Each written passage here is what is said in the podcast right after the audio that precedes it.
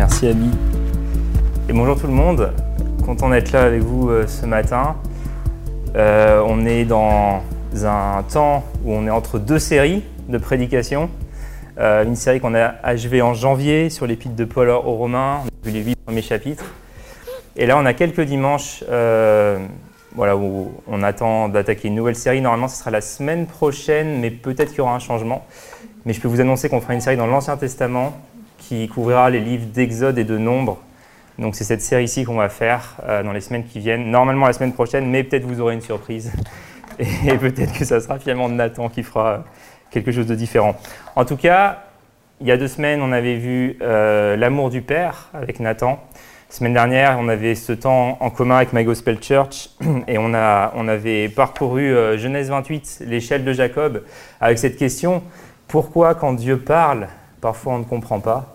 C'est ce qu'on avait vu ça la semaine dernière. Euh, et cette semaine, ce dimanche, je vous propose tout autre chose. Je vous propose qu'on aille dans le Nouveau Testament et je vais commencer ce matin en vous parlant de Jean Jaurès. Jean Jaurès, le 31 juillet 1914, il est à Paris, dans une terrasse, dans un restaurant de la rue Montparnasse, et il prononce ces mots à l'intention d'un serveur. Il dit Monsieur, j'aimerais une tarte aux fraises. Rien d'incroyable a priori, mais ces mots vont être les derniers en fait qu'il va prononcer, puisque quelques instants après, Raoul, Villain, qui est un étudiant euh, nationaliste à l'époque, euh, s'approche de Jaurès et l'abat d'une balle dans la tête. Et donc, voilà, c'est sur une tarte aux fraises, c'est sur ces paroles que s'achève la vie de Jean Jaurès, et c'est dommage. C'est quand même dommage parce que peut-être c'est votre cas. Moi, j'aurais bien voulu que Jean Jaurès nous laisse un discours de fin, un discours d'adieu, un discours où il nous raconte un peu ce qu'il a appris de la vie, de l'existence ici-bas, mais il n'a pas eu l'occasion de le faire. Il n'a pas eu l'occasion de le faire, et pourtant, c'est pas exagéré hein, de dire que les derniers mots d'une personne, les mots prononcés dans les derniers temps d'une vie, sont des mots qui comptent. Parce qu'on arrive en fin de parcours, euh, parce que les années nous apprennent beaucoup, euh, elles forgent nos convictions, elles nous amènent aussi à remettre en cause des choses qu'on pensait inébranlables au début. Notre vie sur Terre, c'est un parcours, les choses ne sont pas statiques, elles bougent. Et c'est pour ça ce matin que j'aimerais qu'on voit la réflexion de Paul à la fin de sa vie, à la fin de sa vie, alors qu'il arrive à la fin de son parcours. Vers la fin de sa vie, Paul va écrire six épîtres, il va écrire Éphésiens, Colossiens, Philémon, Tite et 1 et 2 Timothée. Et la dernière épître qu'il écrit, c'est 2 Timothée. C'est pas celle-là qu'on va voir ce matin, mais c'est Éphésiens qui est une des toutes dernières qu'il écrit. Et il écrit cette épître alors qu'il a 26 ans de conversion. Ça fait 26 ans à peu près qu'il est chrétien, il écrit dans les années 60, il s'est converti vers l'an 34. Et cette épître, c'est clair en fait qu'il n'aurait pas pu l'écrire au début de la conversion. Il n'aurait pas pu faire ça. Et c'est normal, parce que ce qu'on dit lorsqu'on se convertit, lorsqu'on est tout jeune chrétien, ça ne peut pas être la même chose que ce qu'on va dire 26 ans après. C'est pas possible parce qu'après 26 ans de conversion, après 26 ans de réflexion, après 26 ans de marche avec le Seigneur, après 26 ans d'épreuves, Paul a été fouetté, il a été emprisonné, après 26 ans de vie d'église, c'est évident qu'on ne dit pas les mêmes choses. Il y a la pensée qui évolue, il y a la maturité qui se met en place. Et ça, ça ne veut pas dire hein, que les épîtres que Paul a écrites avant, elles sont moins bonnes ou elles sont moins inspirées, mais tout simplement que sa pensée se précise. Et en réalité, les amis, tout ce que Paul il a vécu auparavant, tout ce que Paul a vécu dans sa vie avant d'écrire Éphésiens, on se rend compte que ce n'est pas pour lui seul seulement, mais c'était pour nous. C'était pour nous, pour nous transmettre tout ce qu'il devait nous transmettre de la part du Seigneur. Et c'est la même chose pour nous aujourd'hui. Tout ce que toi tu vis, mon frère, toi, tout ce que toi tu vis, ma sœur, c'est pas juste pour toi, c'est pour nous. C'est pour nous. Et simplement, il y a un temps pour tout. Il y a des étapes, et il ne faut pas chercher à les brûler. Mais ce matin, mon objectif, c'est de voir un peu ce que Paul nous enseigne dans Éphésiens. Et mon but, vraiment l'objectif, la prière que je fais à Dieu, c'est euh, que dans nos vies, l'individualisme recule et l'engagement vis-à-vis de Dieu et les uns vis-à-vis des autres progresse. Parce que ça, c'est vraiment deux axes très très forts que Paul développe dans son épître aux Éphésiens.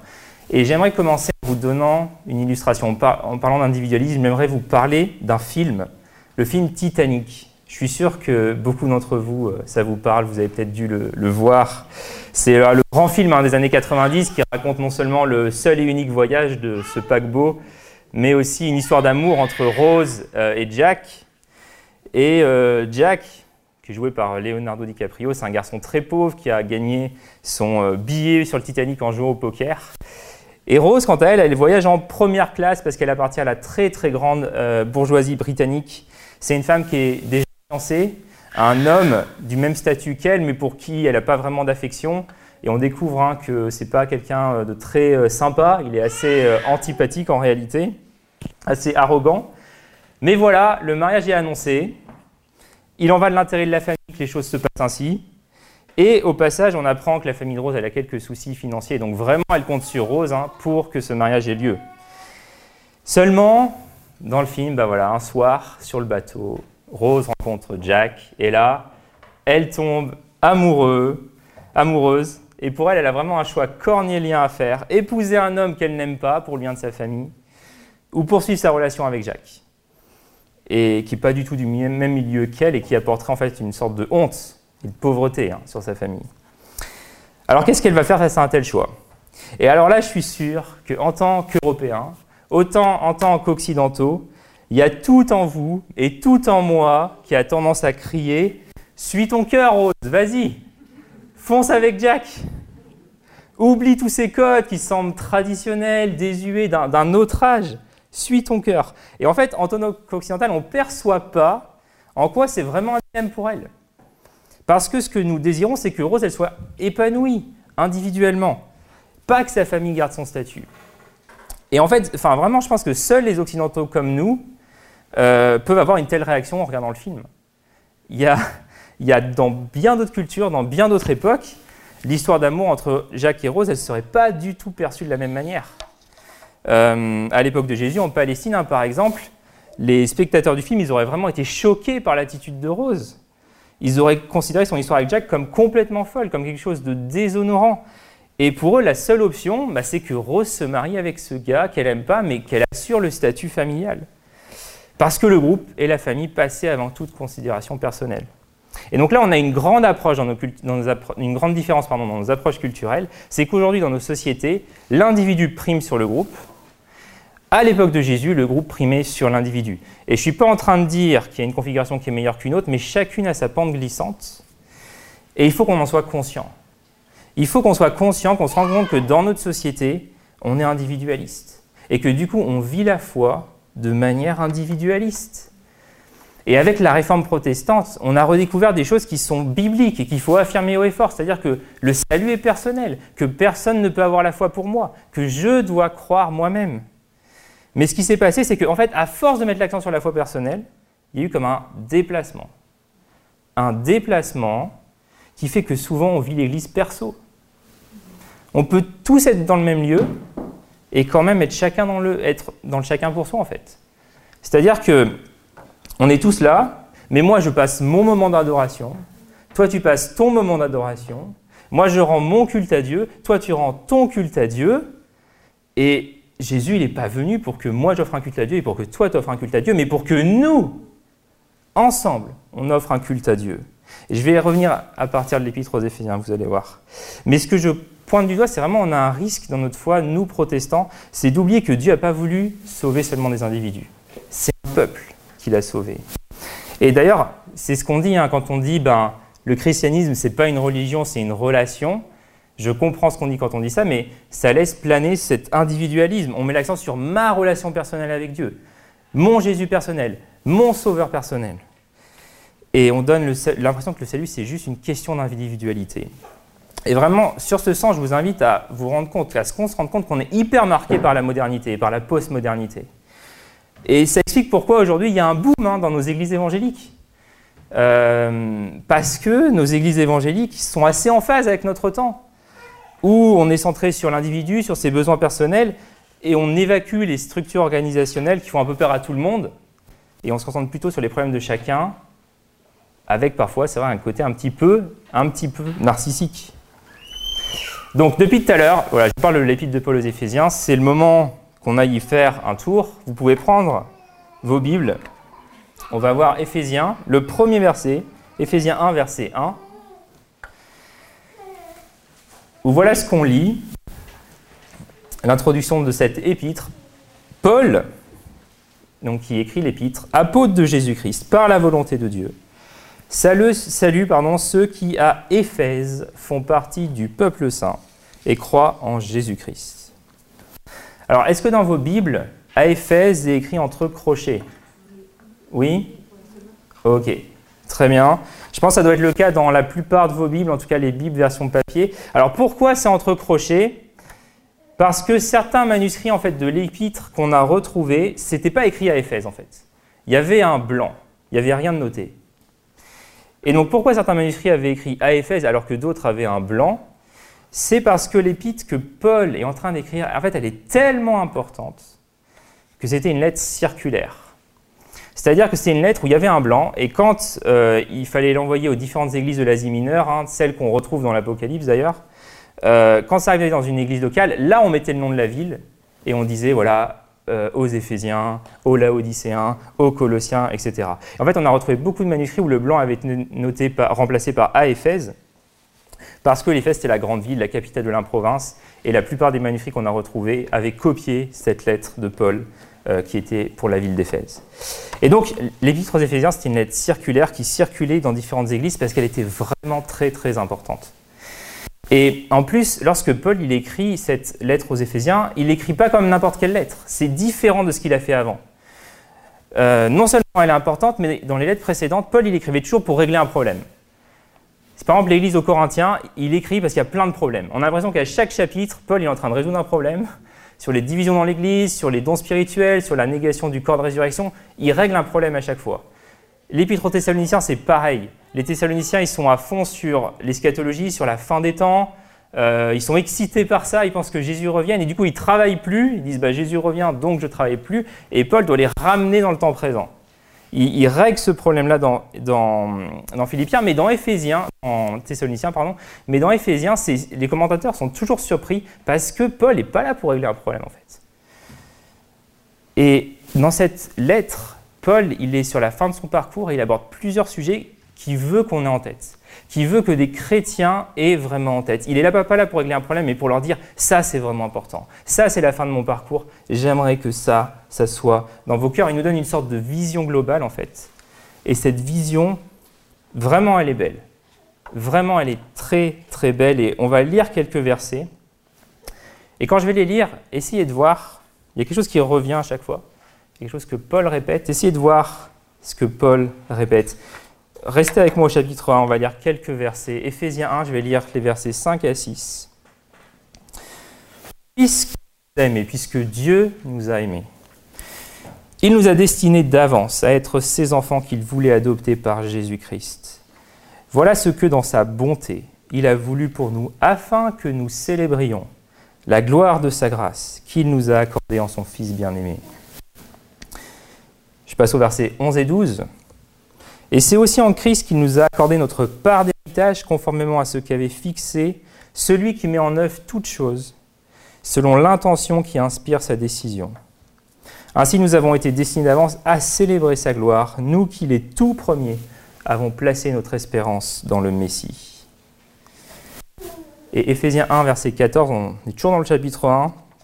Paul répète, cet esprit constitue l'acompte de notre héritage en attendant la délivrance du peuple que Dieu s'est acquis. Ainsi, tout aboutit à célébrer sa gloire. Célébrer sa gloire, ça revient trois fois. Trois fois, Paul, il parle de nous. De nous comme ayant un but. Et ce but, c'est célébrer la gloire de Dieu. Célébrer la gloire de sa grâce. Et la question, c'est comment on peut faire ça? Et la réponse est, en fait, on ne peut pas le faire individuellement là, je vais reprendre un, commentaire que nous faisait notre prof de Nouveau Testament à la fac, Strick Eugène, parce que, bien sûr, je peux louer le Seigneur tout seul. Jésus, il le dit, euh, entre dans ta chambre, prie ton Père. Mais voilà ce que Jésus rajoute, il dit, voilà comment vous devez prier, notre Père. C'est intéressant, hein? Va dans ta chambre, prie ton Père.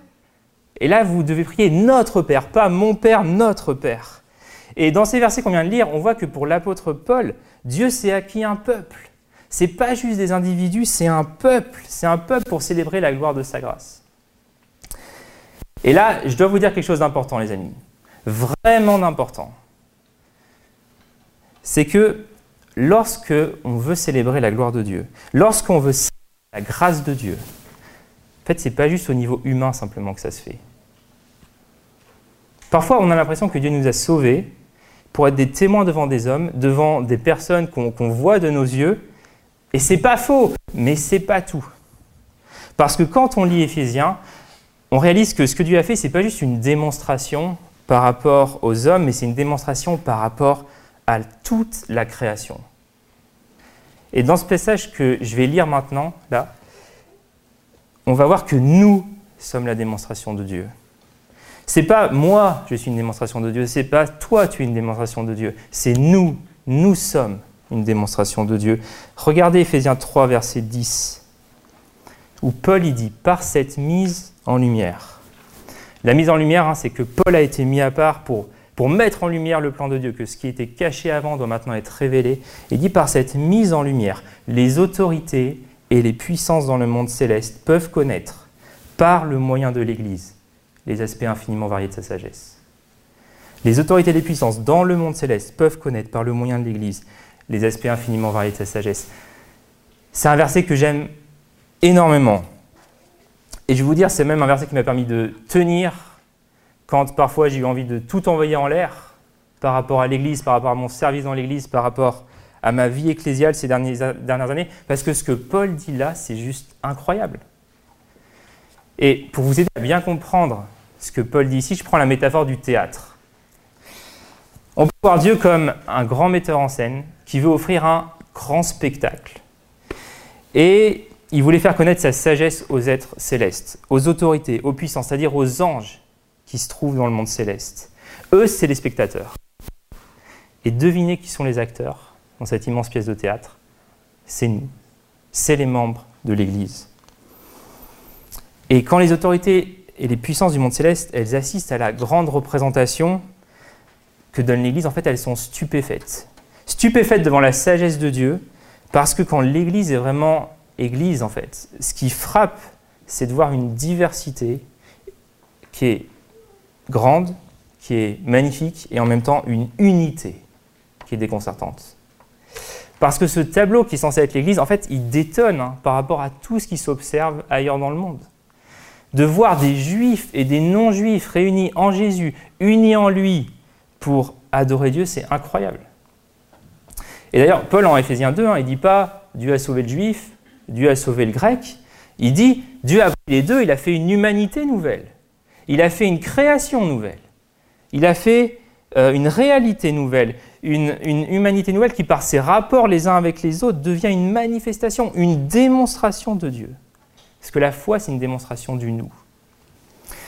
Et parfois, les amis, on vit vraiment l'Église comme si c'était peu de choses. Hein. Je, pense qu'on a beaucoup cette mentalité. Là, on se dit c'est juste une association de personnes. Et oui, c'est vrai, c'est une association de personnes, on est d'accord. Mais l'Église, c'est pas seulement ça. Sinon, l'Église, ça serait qu'une association parmi d'autres hein, dans la ville. Ça serait comme le club de pétanque de Paris. ça serait la même chose. Mais l'Église, c'est plus que ça. L'Église, c'est une association de personnes différentes, qui pensent différemment, qui ont des cultures différentes, qui ont des centres d'intérêt différents, qui ont des couleurs de peau différentes. En fait, tout est différent d'une personne à l'autre. Et il y a une chose qui unit ces personnes-là, même lorsqu'elles sont en désaccord, et c'est Jésus, c'est Jésus-Christ. Et ça, c'est incroyable. Deux personnes dans l'Église, elles peuvent être en désaccord, mais au lieu de se diviser, si elles veulent être une manifestation, une démonstration de la sagesse de Dieu, ces deux personnes, elles vont chercher l'accord. Elles vont chercher à marcher du même pas, parce que ce qui est en jeu, c'est pas moi, c'est pas ma petite personne, mais c'est la démonstration, la démonstration de Dieu. Je vous cite un commentaire de Dominique Anger qui parle de ce passage d'Éphésiens 3, verset 10, et il dit que les anges assistent à toutes ces représentations du spectacle qu'offre l'Église, de l'Orient à l'Occident, du Nord au Sud sur la terre. Pour les anges fidèles, c'est l'occasion de louer Dieu et de se délecter de sa sagesse. Pour les anges déçus, c'est un rappel effrayant que leur défaite finale et sans appel approche dangereusement. C'est une annonce que leur autorité et celle du diable ont été renversées, que tout ce qui est sur au ciel et sur la terre sera ultimement soumis à l'autorité du Christ. Et aujourd'hui, les anges regardent l'Église. Les puissances et les autorités regardent l'Église. Le diable regarde l'Église. Et comme pour, Job, comme pour Job, il va dire Ah oui, mais enlève-leur les bénédictions et on va voir s'ils continuent à t'adorer. Enlève-leur les bénédictions et on va voir s'ils seront encore unis. Et nous, on peut répondre à ça que Dieu a fait nous une nouvelle humanité. Alors voilà pourquoi on pardonne. Quand c'est difficile de pardonner à un frère ou une sœur. Voilà pourquoi on s'humilie, parce qu'on regarde le nous comme plus important que le moi. Et les amis, on ne disparaît pas dans le nous. Hein. Je ne suis pas en train de dire ça. On n'est pas, on disparaît pas comme si tout ce qui faisait notre spécificité, notre différence devait être englouti, devait être gommé. C'est pas le cas. Mais si on ne disparaît pas dans le nous, on le regarde comme une priorité. Parce que la foi, c'est cette démonstration-là, cette démonstration du nous. Une démonstration que les puissances qui se sont liguées contre le plan de Dieu, elles sont sans pouvoir contre Dieu. Alors laissez-moi juste vous donner deux références de versets encore et je vais conclure sur cette partie.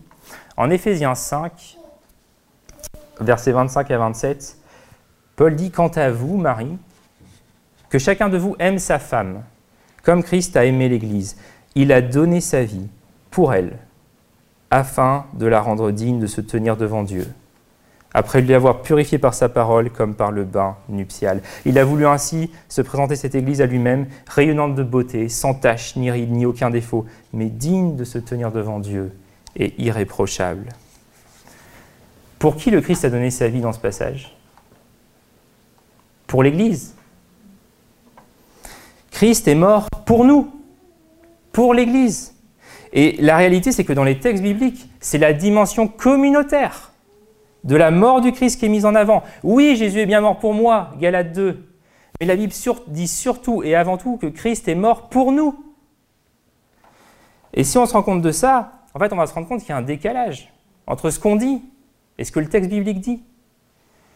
On se rend compte aussi qu'on va, va pouvoir garder en tête que l'un des buts du Seigneur, c'est le nous. On va faire attention à ce que quand on entend Christ est mort pour nous, on ne comprenne pas juste bah, Christ est mort pour moi et il est mort pour toi, mais que le nous, en fait, il a quand même quelque chose de spécial. C'est plus que juste une somme d'individus. Le nous, c'est le toi et le moi qui construisons ensemble une relation plus solide, qui se transforme en un nous. Et si on intègre tout ce qu'on a vu depuis tout à l'heure, tout ce qu'on voit sur Éphésiens, tout ce que Paul nous dit dans Éphésiens, si on intègre que Christ est mort pour nous, est mort pour l'Église, alors on va apprendre à aimer l'Église. Alors on va apprendre à aimer l'Église. Cette Église qui peut ne pas être aimable, qui a pu parfois nous faire souffrir, qui parfois aussi a pu être bien ingrate envers nous. Mais Christ meurt pour que son Église puisse exister. Et quand on comprend ça, moi je trouve que ça atténue l'individualisme de notre conception évangélique. Et lorsqu'on arrive à la fin de l'épître en Éphésiens 6, on arrive à quoi? Vous vous rappelez, on arrive à l'armure L'armure. Ah, il faut tenir ferme contre toutes les ruses du diable. Et pour cela, il faut se revêtir de toutes les armes de Dieu. Parce que nous n'avons pas à lutter contre des êtres de chair et de sang, mais contre les puissances, contre les autorités, contre les pouvoirs de ce monde de ténèbres contre les esprits du mal dans le monde céleste. Et vous savez, pendant très longtemps, pendant très longtemps, j'ai lu ce passage comme si c'était moi qui devais revêtir les armes de Dieu. Et c'est vrai, mais c'est pas moi seul c'est l'Église dans le texte. C'est l'Église, c'est le nous, c'est ensemble. Paul, il s'adresse à une Église comme à une armée à laquelle il donne un objectif clair, tenir fermement sa position. Et, donc ça, ça veut dire que je ne combats pas pour moi simplement, mais je combats avec mes frères et sœurs, pour nous. Parce que l'Église, elle est la démonstration faite devant toutes les autorités, devant, devant les esprits méchants, que lorsqu'on ne tombe pas dans leurs pièges, que quand on ne tombe pas dans leurs ruses, et les pièges, les ruses du diable c'est quoi? On les connaît. C'est les divisions. C'est les divisions. Et lorsqu'on perd de vue le nous, bah là, les puissances spirituelles, elles se réjouissent. Mais quand on a décidé qu'on veut marcher ensemble, même s'il se passe des choses délicates dans notre assemblée, alors l'ennemi ne peut plus rien faire. Parce que ceux qui marchent, qui se confient en Dieu, ne se lassent point, ne se fatiguent point, et j'ajouterai ne se divisent point ne se tue point. J'ai à cœur de parler de l'unité de l'Église parce que parfois on le fait, mais vous savez, c'est quand ça va mal. Je préfère prévenir que guérir. Je pense qu'il faut parler de ça quand ça va bien. Combattre avec les frères et sœurs pour le nous, pour que la gloire revienne à Dieu, pour qu'on célèbre la gloire de Dieu, pour que les dominations soient obligées, en fait de dire l'Éternel a raison. Et les amis, ici à Fireplace, on est, comme dans chaque église locale hein, de France, de Navarre et du monde, une démonstration de la sagesse infiniment variée de Dieu. Et je le vois juste en vous regardant, avec tellement de différences devant moi, et une personne qui nous unit tous, le Christ. Alors, pour revenir à ce que j'ai dit au début du message, ce que j'aimerais, c'est que, et ce que je prie vraiment, c'est que dans nos vies, l'individualisme régresse, qu'on ait une, dimension communautaire, vraiment. Une dimension du Christ est mort pour nous, qui soit là. Et que l'engagement aussi qu'on peut avoir vis-à-vis de Dieu, mais aussi les uns vis-à-vis -vis des autres, ils puissent progresser. Et on a vu encore déjà pas mal de choses ce matin, donc je ne veux pas forcément être encore très long, mais j'aimerais vous faire remarquer quelque chose, c'est que Paul, encore en, en Éphésiens, on voit qu'il l'affine. On voit qu'il précise encore sa pensée par rapport à l'Église. Il parle de l'Église comme étant le corps du Christ. Et ça, est-ce que c'est nouveau? Non. Absolument pas. On a déjà vu ça. En 1 Corinthiens, il parle de l'Église comme le corps du Christ. Et il en parle pour souligner justement la diversité dans l'unité, l'unité dans la diversité. Hein, j'ai un seul corps mais plusieurs membres. Mais en Éphésiens, il y a comme un élargissement, il y a comme un enrichissement en fait de ce thème de l'Église comme corps du Christ, puisque Jésus est désormais présenté comme la tête, la tête de ce corps. L'Église est le corps du Christ, et Christ est la tête de son corps. Et ça, Paul, il n'en avait jamais parlé auparavant. Alors cette métaphore de la tête, qu'est-ce qu'elle signifie? Elle dit en fait un rapport d'autorité. Elle dit que l'Église elle se soumet à son Seigneur. Elle, dit que c'est Jésus qui dirige l'Église. Autrement dit, l'Église, ce n'est pas une autocratie, ce n'est pas une démocratie, ce n'est pas une oligarchie, c'est une christocratie. Parce que celui qui a l'autorité dans l'Église, c'est le Christ. Et comment Christ il exerce son autorité dans l'Église? En aimant, en servant, en se donnant, en se donnant même lui-même, et en s'engageant finalement, en s'engageant envers nous. Et les amis, en réponse à l'engagement de Christ envers nous, on est invité à faire le choix de nous engager envers lui, lui qui est la tête, mais aussi envers son corps qui est l'Église. Et à vivre cette diversité dans l'unité, cette unité dans la diversité. Et en vous disant ça, je sais que, ce que je vous demande, ça peut être difficile. Ça peut être difficile pour des tas de raisons différentes. Déjà parce que tout choix implique un renoncement. Et aujourd'hui parce que dans notre société, Faire des choix, je me rends compte, c'est de plus en plus difficile. Et ce constat, il ne vient pas de moi, hein, il est fait par beaucoup de psychologues qui remarquent que l'incapacité, enfin il y a une incapacité de plusieurs personnes dans notre société à faire des choix en ce qui concerne les relations, en ce qui concerne le mariage, en ce qui concerne l'église, la famille, euh, ou même la carrière professionnelle. Et donc, j'aimerais en fait terminer ce message en parlant rapidement de la notion de choix, de la notion d'engagement. Et ce que je veux dire, ça déborde hein, largement le fait de s'engager vis-à-vis de Dieu et les uns vis-à-vis des autres dans l'Église, mais ça concerne ce point aussi également. Le paradoxe du choix, et le sous-titre euh, de ce livre, c'est Et si la culture de l'abondance nous éloignait du bonheur? Le psychologue Barry Schwartz, il explique la raison pour laquelle on a des difficultés à nous engager. Ce qu'il dit, c'est qu'on aime avoir le choix. Est-ce que vous aimez avoir le choix? Moi, je peux vous dire, j'aime avoir le choix. J'aime quand j'ai plusieurs options devant moi. On aime avoir ces options-là, ces options différentes, euh, parce qu'on imagine qu'avoir plus d'options, bah, on imagine qu'avoir plus d'options, ça signifie avoir plus de liberté. Mais l'ironie, en fait, nous dit Schwartz, c'est que cette apparente euh, absence de limite de choix, elle ne nous rend pas heureux. Parce qu'en réalité, le nombre de choix qui nous sont offerts, il nous submerge. Et du coup, ça devient quasiment impossible pour, nous de pouvoir faire un choix et de nous réjouir de ce choix. Nous dire, je suis content avec mon choix et j'ai la joie d'avoir fait ce choix-là. Et même quand on s'engage, en fait, on, se sent souvent insatisfait hein, avec les choix qu'on a fait. Et cette semaine, j'ai lu et j'ai relu en fait un, article d'un auteur chrétien qui s'appelle Barry, Cooper. Et lui, il parle du Dieu, avec un petit D, le Dieu des options ouvertes. J'ai trouvé ça intéressant et donc je vous le partage, intéressant pour moi-même avant tout, et je vous le partage. Il fait référence en fait dans ce passage à 1 roi 18. 1 roi 18, c'est ce texte hein, où le peuple de Dieu il est face à un choix crucial.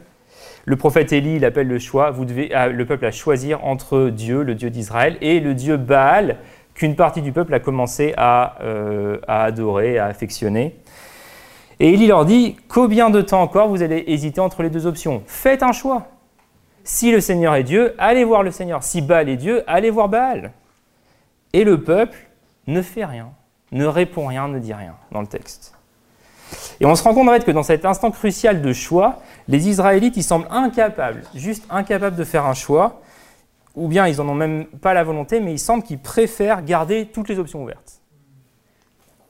Et Barry Cooper, il applique ce passage à nous en disant, et là je le cite, hein, il se pourrait bien que nous adorions le Dieu des options ouvertes. Il tue nos relations parce qu'il nous dit qu'il vaut mieux ne pas nous impliquer. Il tue notre service envers les autres parce qu'il nous dit qu'il vaut mieux que nous gardions nos week-ends pour nous-mêmes. Il tue notre capacité à donner parce qu'il nous dit que nous vivons des temps financièrement incertains et qu'on ne sait jamais quand on pourrait avoir besoin de cet argent. Il tue notre joie en Christ parce qu'il nous dit qu'il vaut mieux que nous ne soyons pas considérés comme trop spirituels. Ce qui est le plus effrayant en ce qui concerne le Dieu des options ouvertes, c'est que vous pouvez même ne pas savoir que vous êtes en train de l'adorer, parce qu'il prétend ne pas être un Dieu du tout. En fait, il vous promet la liberté à l'égard de tous les dieux, de toutes les responsabilités, Garde ouverte toutes tes options, nous assure-t-il. Adore-moi, tu n'auras plus à servir qui que ce soit ou quoi que ce soit. Aucun engagement nécessaire, la liberté totale. Et j'attire ce matin votre attention sur ce Dieu des options ouvertes, parce qu'il se peut très bien qu'on le serve, finalement sans le savoir, et avoir une certaine vigilance vis-à-vis -vis de ça. Parce que peut-être on est constamment à l'affût de quelque chose ou de quelqu'un de meilleur. Peut-être qu'on répond aux invitations qu'on nous fait généralement par un peut-être, plus que par un oui ou par un non. Peut-être qu'on garde nos options ouvertes, même quant à Dieu, même quant à l'Église, en nous autorisant à ne pas trop nous engager. Et si c'est le cas, je veux juste vous inviter à vous rappeler que le Dieu vivant, le Dieu aimant, le Dieu du ciel et de la terre, lui, il s'est. Lui, il s'est pleinement, et heureusement d'ailleurs. Heureusement, parce que imaginez si Dieu avait gardé toutes les options ouvertes. Il ne serait juste pas venu. Et on n'aurait eu aucun moyen d'être réconcilié avec lui. Aucun moyen de le connaître. Et ce matin, c'est ça aussi que j'avais à cœur, vraiment vous parler de l'Église, de parler de ce qui est sur le cœur de Dieu et de vous inviter à renouveler notre engagement envers lui et envers l'Église. On peut choisir le Dieu qui avait toutes les possibilités, mais qui a choisi de venir dans un lieu précis, dans une époque précise. On peut choisir le Dieu qui a choisi de ne pas descendre de la croix jusqu'à ce que tout soit accompli, et qui a rejeté toutes les alternatives pour finalement choisir une seule épouse, l'Église. Et finalement, si vous devez retenir une chose ce matin de tout ce qu'on a vu, c'est que l'Église est précieuse. Vraiment, l'Église est précieuse, les amis, et je vous le dis de toute ma force, parce que c'est ce que dit le texte biblique. L'Église, c'est une réalité très très précieuse pour Dieu. Vous savez, avant d'avoir une bonne théologie sur l'Église, de dire oui, c'est le corps de Christ, oui, c'est le peuple de Dieu, ces choses sont vraies. Mais avant dans nos cœurs, qu'on puisse savoir que l'Église, c'est quelque chose de précieux pour Dieu. Jésus, il a investi sa vie pour l'Église. Il est mort pour que l'Église existe. je veux dire, il n'a pas mis 10 000 euros ou 100 000 euros sur la table. Il a donné sa vie pour nous. Et l'Église est extrêmement précieux pour Dieu et, je prie que ce qui est précieux pour Dieu le devienne aussi pour nous. Alors je vous invite, je vous invite à prier, qu'on puisse prier pour terminer ce message et pour répondre à ce que Paul nous dit, toute l'épître aux Éphésiens, c'est ce nous. Je vous ai cité que quelques versets, mais vraiment relisez Éphésiens avec l'optique de l'Église. Vous la lisez plus pareil, je vous le garantis. Je vous invite à la prière.